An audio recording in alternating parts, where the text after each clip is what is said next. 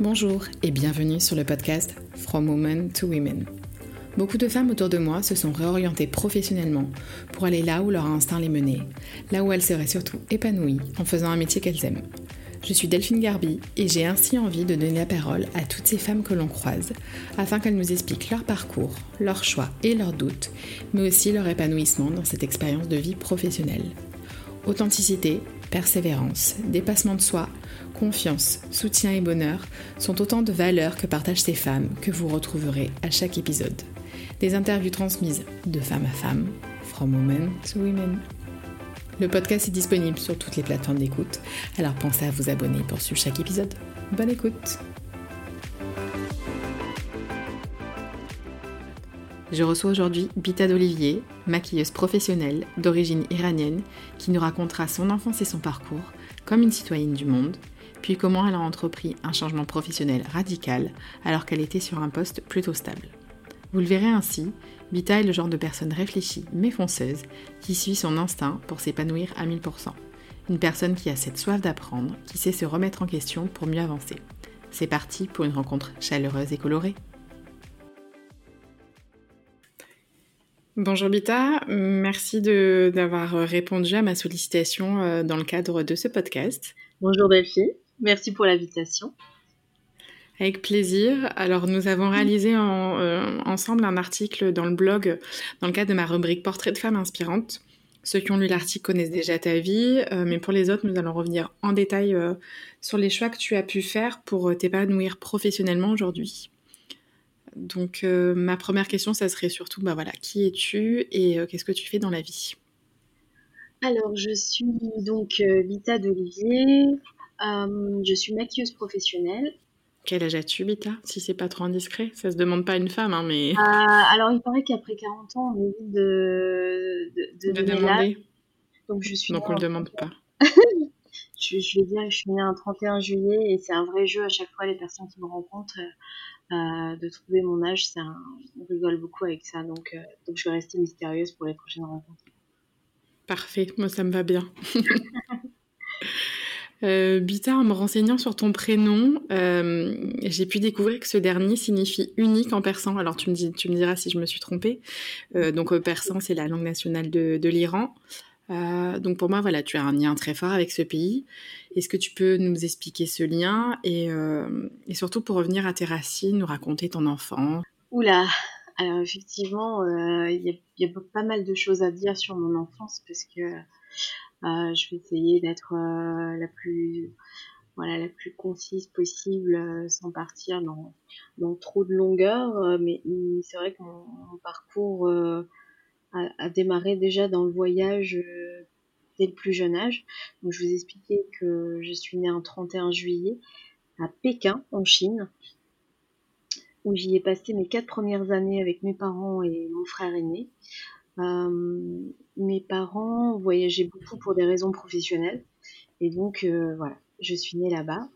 Et puis, dans le, rapport à l'Iran dont tu parlais, effectivement, euh, Bita signifie unique en, persan, en farsi pour les, Iraniens. Euh, le persan, c'est aussi du farsi. Euh, il y a deux appellations pour la langue persane. Et du coup,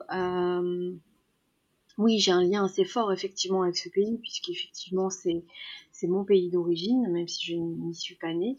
mes parents ont l'origine et donc de, ce fait, moi aussi je suis iranienne et euh, j'ai aussi la nationalité. Le rapport est très fort, oui, parce que c'est mes racines. Euh, j'y retourne encore assez régulièrement, mais c'est vrai que pour l'historique, euh, c'était un petit peu un parcours un petit peu particulier. Mais je dirais que tous les, la plupart des Iraniens de ma génération ont, connu un peu ce, ce parcours à travers les voyages, l'immigration, l'exil, avec ses avantages et ses inconvénients, disons.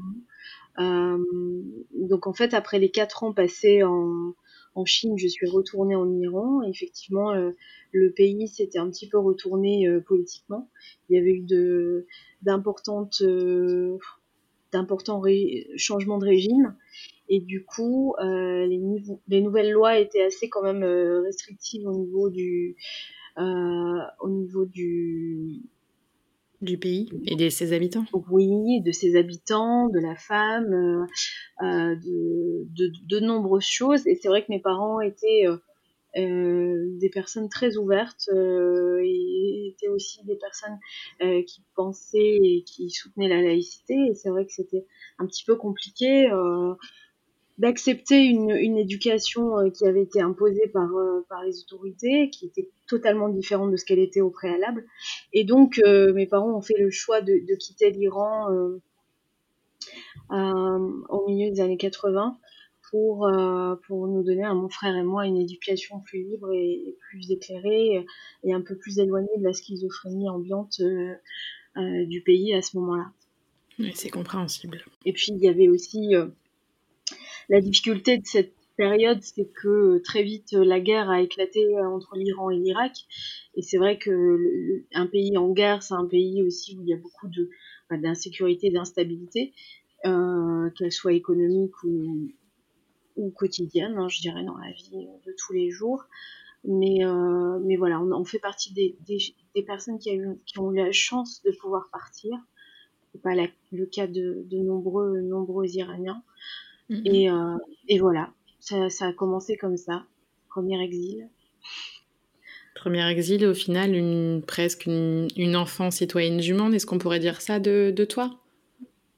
Oui, on pourrait dire ça. Effectivement, euh, enfant citoyenne du monde. Et je, dirais que je le suis toujours un peu parce que j'ai du mal à me définir avec une seule et même identité parce que mm. j'ai tellement d'influence en moi à travers euh, autant mes voyages que, que les langues que j'ai pu apprendre, les, les cultures que j'ai pu rencontrer au, au, fil de mon enfance ou mon adolescence et encore ma vie d'adulte.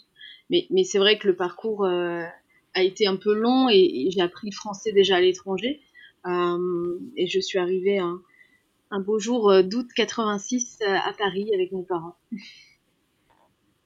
C'est, et c'est là que tu es tombée aussi amoureuse de la France et de la culture et que tu as choisi de effectivement, euh, alors au départ, c'était le, choix de mes parents de venir, euh, de choisir la France euh, pour, pour son éducation, la qualité de son éducation.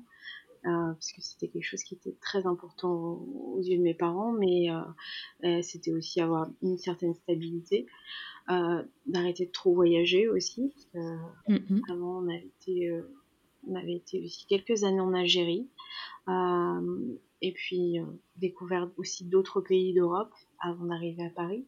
Et finalement, euh, finalement oui, c'était un peu la fin du, du voyage pendant quelques années, je dirais, où j'ai eu une certaine stabilité. Et puis après, euh, ouais, Paris, c'est c'est plein de souvenirs quoi, plein de souvenirs euh, d'enfants. La rue Vaugirard, euh, où, j'avais l'habitude de jouer. Le 15e aussi par la suite, l'hôtel Lianceau, où j'adorais prendre mes petits déjeuners. j'ai plein de souvenirs comme ça de, de Paris. Et Paris, dans, les années 80, c'était vraiment. C'était pas le Paris d'aujourd'hui. Bah, évidemment que non, mais, mais c'est vrai que je revois, je retrouve des vieilles photos. Euh, il y avait une âme incroyable en fait, même visuellement en photographie, c'était très beau. Donc ouais, donc tu arrives en France euh, au milieu des années 80 euh, avec la découverte, euh, donc on va dire, alors tu vas donner ton âge, hein, mais peut-être une dizaine d'années. Voilà, on va, on va, on va dire à peu près comme ça, peut-être un peu moins. Et, et donc là, tu découvres Paris, tu découvres plein d'endroits, de, de, nouvelles choses. À ce moment-là, quel, quel, quel enfant étais-tu au final? Forte de ce passé-là, que tu as fait toutes ces choses que tu avais vécues. Bah, je dirais que j'étais une enfant euh, déjà assez solitaire. Euh, j'avais peu d'amis ou pas du tout même, puisque effectivement, comme je voyageais beaucoup, j'ai à l'époque on n'avait pas internet et quand on avait euh, on écrivait des lettres aux gens qu'on aimait à distance et quand on les retrouvait plus parce qu'ils avaient déménagé, c'était terminé. Donc j'avais pas ce fil conducteur d'amis d'enfance déjà au cours d'école, etc. J'avais pas ça du tout et je jouais toujours soit toute seule, soit avec mon frère, que j'entraînais dans mes, dans mes embrouilles. Et, euh, je rêvais beaucoup, j'étais assez solitaire et je dessinais pas mal. J'adorais aussi la poésie. J'ai découvert le monde de la poésie française à travers les auteurs français que je devais apprendre par cœur à l'école. Et j'ai eu un véritable amour euh, pour les récitations. Euh, quand je devais réciter euh, des poèmes à haute voix, c'était incroyable. Quoi. J'avais, je ressentais des émotions assez fortes et j'aimais ça une âme d'artiste euh, au final, enfin une âme d'artiste au sens large, hein, euh, littérature, euh, les arts, les arts au sens large, etc. ça, ça, me va bien pour ma prochaine question. à ce moment-là, donc tu es dans, dans, ton adolescence pas parisienne, française. Est-ce qu'à ce moment-là de ta vie, tu savais vers quel métier tu allais te destiner? Est-ce que ce, ce, ce, côté artistique bah, lancer déjà chez toi voilà, des, des prémices d'un métier ou, ou, au final c'était vraiment plus une passion et voilà, est-ce que tu avais déjà une idée de ce que tu voulais faire par la suite? Non, j'étais amoureuse de l'image en général, j'adorais regarder les images pendant des heures, des photos, des tableaux, j'étais très visuelle comme aujourd'hui d'ailleurs, mais j'ai aussi été énormément photographiée par mon père quand j'étais enfant. Mmh des milliers de photos. Et euh, ces photos sont des souvenirs extraordinaires pour une enfant et aussi parce que j'adorais euh, continuer encore et encore à les regarder. Et c'était une véritable fascination pour l'image dès le début. Mais je me voyais absolument pas embrasser ce type de carrière. Mon père euh, aussi finalement était artiste dans l'âme, mais, n'exerçait pas du tout un métier en rapport avec ça. Il, il a c'est une passion. Il faisait, il, jouait du violon, il, prenait des photos magnifiques, mais, euh, mais, mais, au final, il faisait autre chose dans la vie. Et, c'est vrai que moi, j'ai pas grandi non plus avec ce modèle-là, dans le sens où, euh, dans la culture iranienne, euh, il faut faire des hautes études. enfin voilà, mhm. il faut, il faut viser très haut tout de suite. Et on ne te prend au sérieux que si tu, tu fais des longues études. Et, et tu te concentres sur ton éducation avant tout. Donc, euh, donc pour moi, je savais déjà que ça allait être compliqué d'arriver en mode, euh, voilà, je vais devenir un artiste. Mais non, c'est pas quelque chose qui était, euh, enfin, c'était pas envisageable en, tant que métier, je dirais à, part entière. Non, pas encore. Par contre, j'avais un métier qui me passionnait, que j'admirais beaucoup. C'était le journalisme. Je, regarder le journal télévisé à, pour regarder. Euh, bah, oui, à 20h. Et euh, je regardais Téléchat aussi quand même. Mais j'adorais regarder les présentateurs euh, qui étaient comme ça sur sur l'événement à chaud, transmettre l'émotion du moment mm-hmm. au, monde entier. Je trouvais ça extraordinaire d'être sur le lieu d'événements incroyables et, et, et, de voilà de raconter les relater, transmettre, même si parfois ça pouvait être compliqué aussi. Ouais, ouais, ouais, complètement, mais ça me fascinait. J'adorais ça. Et j'avais très envie et j'ai failli le faire après le bac. Et euh, finalement, je me suis tournée vers des études d'anglais. Mais, euh, mais voilà, ça c'est un petit regret par contre. Petit remords. On, va en parler sur une dernière question, sur enfin, des remords ou des choses que tu aurais pu faire différemment. Mais c'est. Hum, donc, tu, parlais euh, de, de, des études, de tes études d'anglais. Alors, donc, enfin, pour moi, je, dans mes recherches, euh, j'avais euh, vu donc plutôt des études de langue. Alors, c'était particulièrement l'anglais ou, ou d'autres langues, peut-être? Ouais, ouais, c'était l'anglais. Il y en avait d'autres, mais c'était l'anglais, langue et civilisation étrangère anglais. Euh, et, c'est vrai que au bout de deux ans, je me suis dit, bon, soyons sérieux, Vita, tu vas pas devenir prof d'anglais. Donc, euh, j'ai eu mon bac à 17 ans, donc en fait, j'étais pas encore prête à. J'avais pas encore. À te lancer dans le, milieu professionnel. Non, mais j'étais pas préparée, je savais pas ce que je voulais faire, pas du tout, j'étais complètement perdue en réalité. Je n'étais pas du tout euh, maître de mes choix et je, je me laissais vivre, euh, à vrai dire, et je laissais la vie euh, s'écouler devant moi. Et j'étais absolument, j'étais quelqu'un de très passif à l'époque.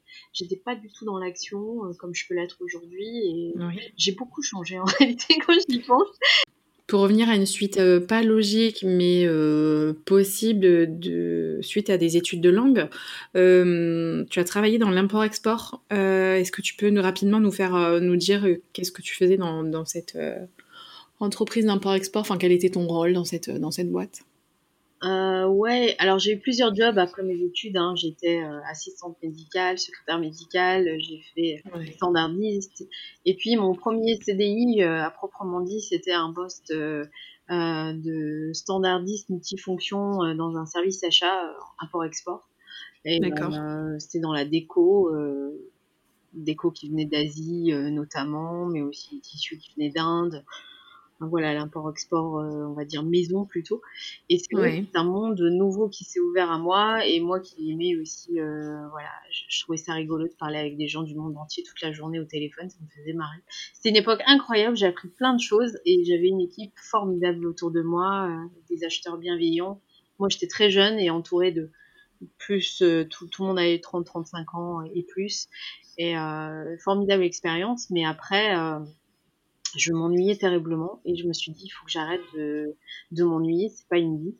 Et euh, je suis allée voir je suis allée voir mon directeur achat et je lui ai dit écoute euh, Antoine il faut que faut que t'arrêtes. je suis malheureuse je ne me sens pas bien et je, je dors tu l'as dit clairement tu l'as dit clairement comme ça? Ouais en fait euh, il y a eu plusieurs phases. Il y a eu une phase où il y avait un mal-être j'avais des problèmes d'estomac je dormais très mal. Ouais. je me disais je suis en faire un ulcère, ce qui m'arrive, j'étais hyper mal. Je faisais des analyses, on trouvait pas, bref, enfin, c'était psychologique quoi. Et mhm. finalement, euh, c'est mon frère qui m'a le boulot.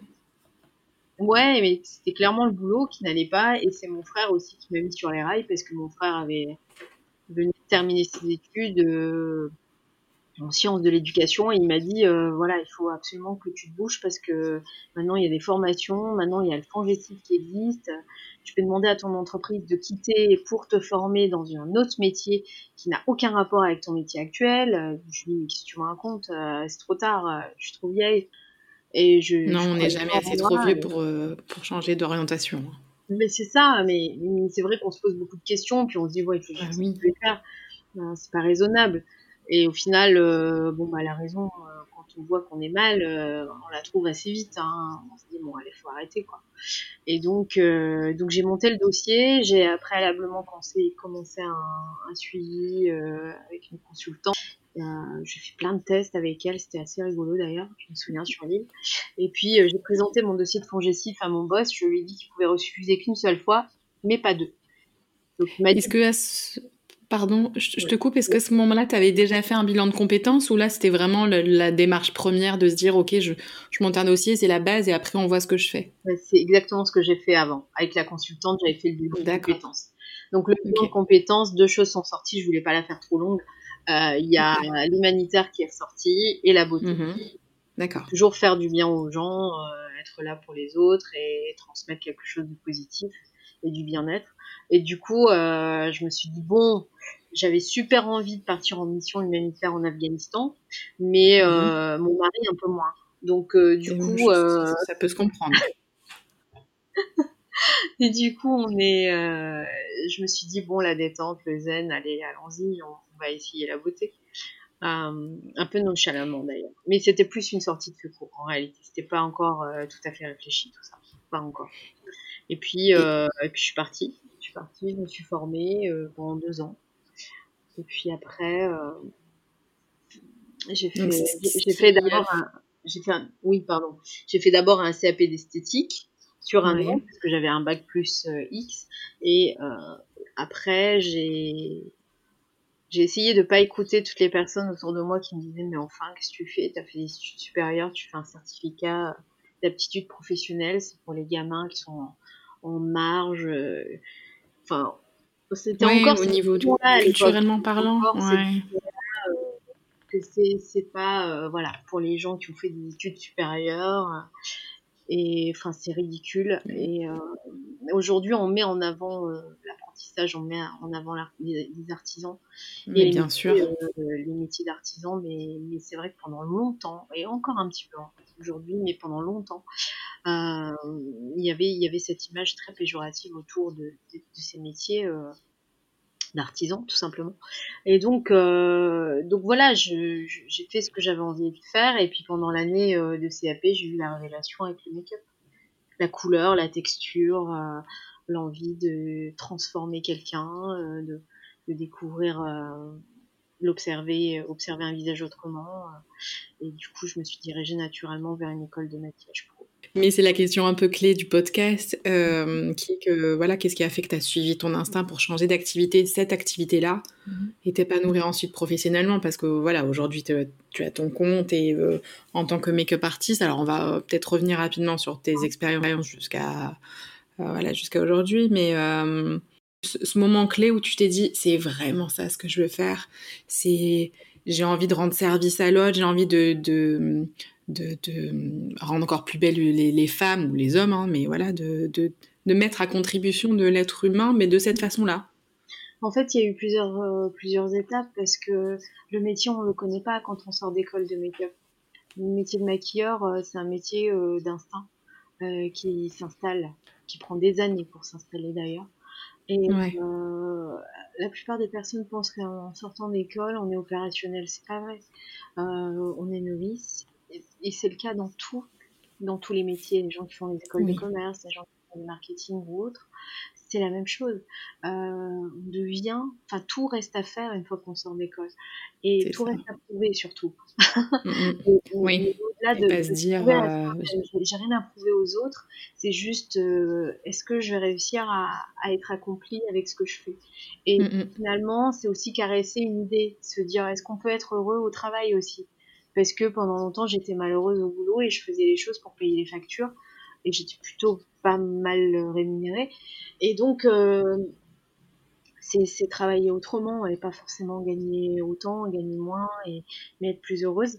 Et donc tout ça c'est un cheminement et c'est vrai qu'au début euh, le, make-up euh, tout de suite en freelance non, j'en ai pas vécu clairement pas. Et puis j'en suis venue à travailler pour une marque, postuler pour une marque de maquillage pro qui s'appelle MAC. Donc voilà, et c'est vrai que j'ai beaucoup appris euh, chez Mac et puis j'ai évolué aussi à l'interne euh, vers un poste managérial euh, auquel je, ne m'attendais pas non plus et, ils ont décidé de me confier, voilà, pour, certaines qualités, ils m'ont confié un, poste dans le management où j'étais pas forcément heureuse, mais très intéressant humainement quand même. Et puis après, euh, après, bon, il y a eu, euh, il y a eu plusieurs scissions, il y a eu plusieurs ruptures personnelles euh, dans dans ma tête et dans mon cœur qui ont fait que j'ai eu envie de me bouger et, et, de me dire je ne vais pas euh, forcément rester ici. Et j'avais j'avais changé, j'avais changé, j'avais évolué. j'avais évolué et j'étais frustrée de ne pas aller au bout de, de, de certaines idées et d'aller euh, de ne pas aller au bout de certaines réalisations que j'avais envie de faire. Euh, des photographes me contactaient, je pouvais pas y aller, j'étais j'étais plus coincée dans le magasin, enfin j'avais certaines contraintes.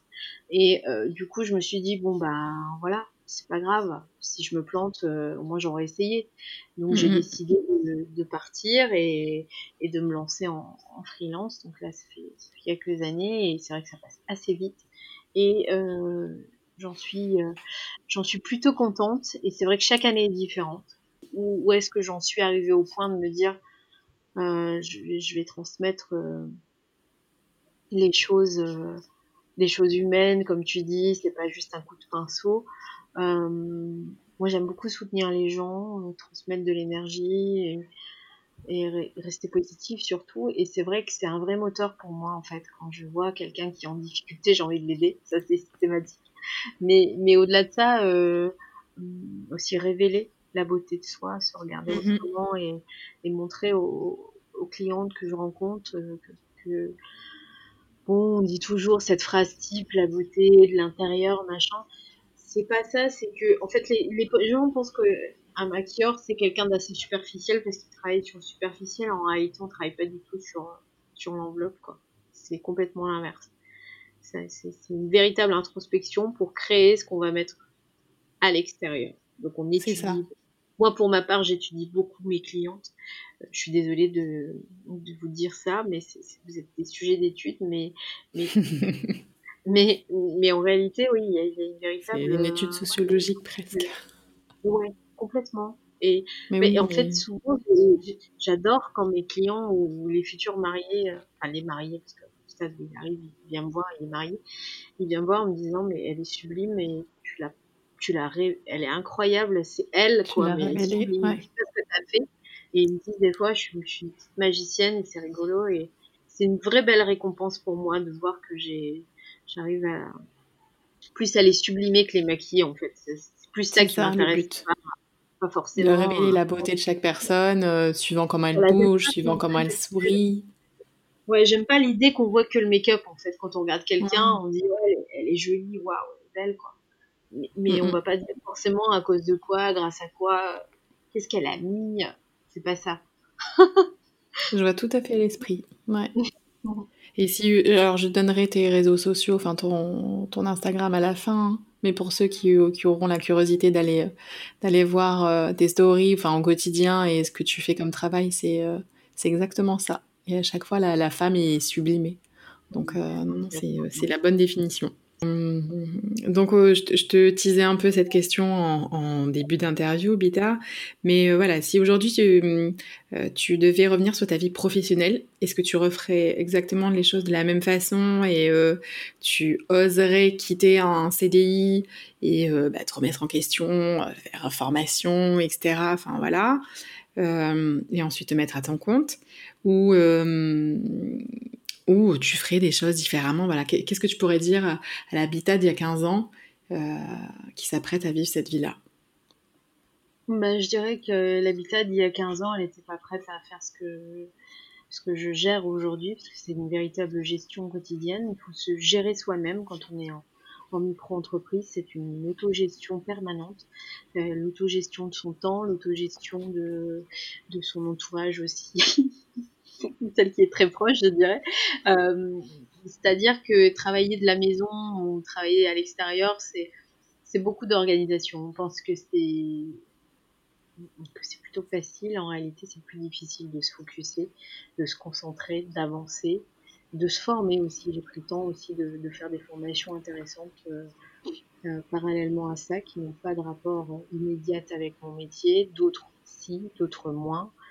Euh, j'ai fait des formations gestion du temps, gestion du stress. C'est quelque chose que je pourrais transmettre à la limite à des personnes qui ont envie de le faire. C'est savoir s'écouter et euh, ne pas s'oublier. Parce que quand on s'oublie, euh, on se fait du mal. Et quand on fixe d'abord des objectifs économiques avant soi-même, on va droit dans le mur, clairement. Mm, mm et euh, parce que l'entreprise euh, repose sur vos propres épaules et, tout ce qui va avec. Donc, euh, donc en réalité, tout est tout tout vient tout interfère quand c'est quand tu es en micro-entreprise, c'est une entreprise individuelle. Donc effectivement, ta vie privée, tes amis, tout peut venir interférer à n'importe quel moment. Et c'est à toi d'apprendre à gérer ça. Et c'est vrai qu'il y a 15 ans, j'aurais clairement pas été capable de le faire parce que j'en avais un, pas envie, et deux, euh, pas les moyens, euh, pas les moyens personnels de, de, le réussir comme je le réussis aujourd'hui. Je pense que la maturité et le temps font. Ouais.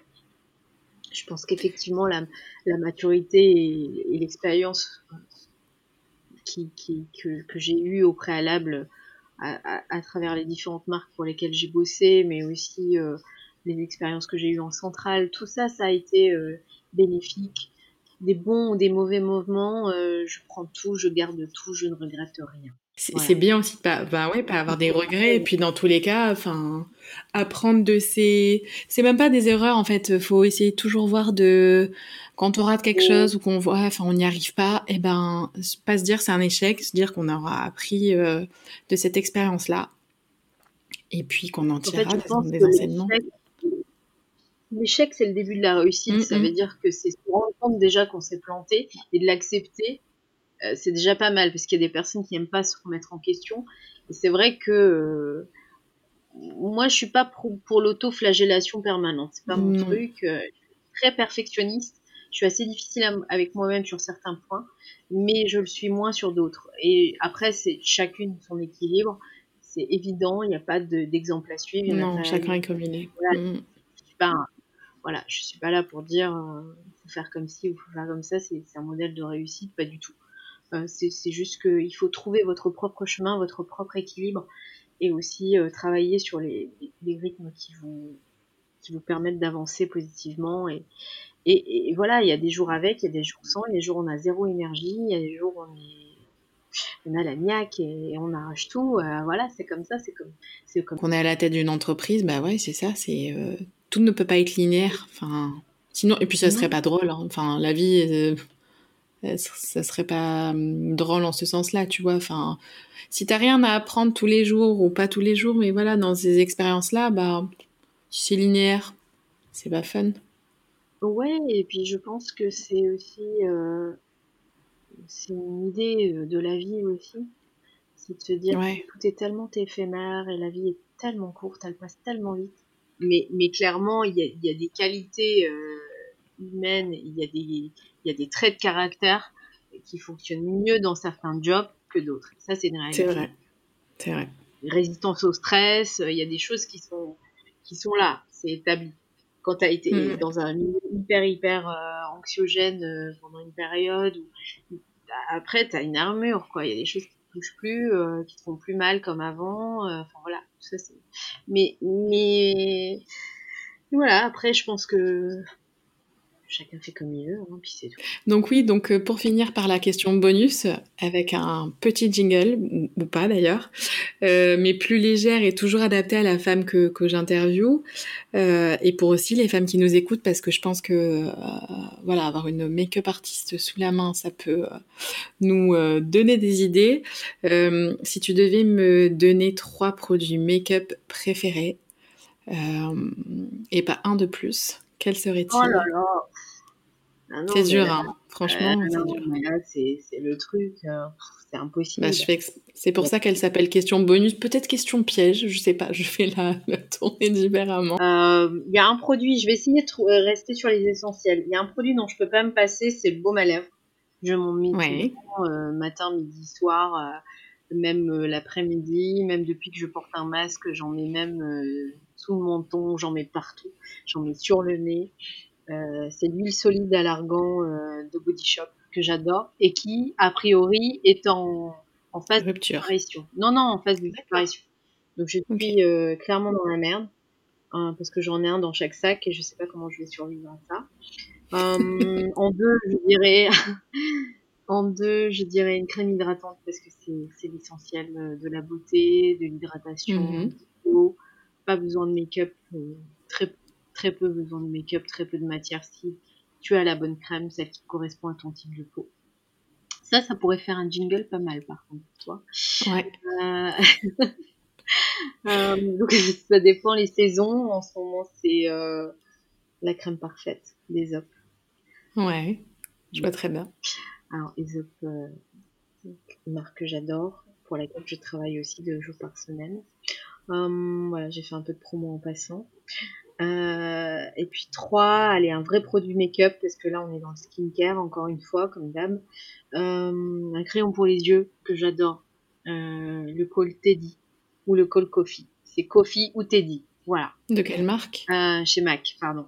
Chez MAC, ok, forcément. Ok. Euh, parce que ça peut se travailler sur les paupières, ça peut se travailler au ras des cils, ça peut se travailler de mille et une façons et, et, euh, et voilà. Merci à toi, Bita, d'avoir euh, pu répondre à bah, l'ensemble de, mes questions, de t'être euh, quand même pas mal ouverte euh, bah, pour nous sur, dans ce podcast.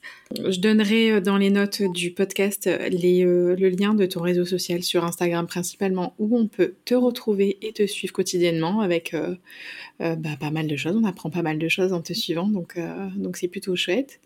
Et puis, et puis je te dis à très vite.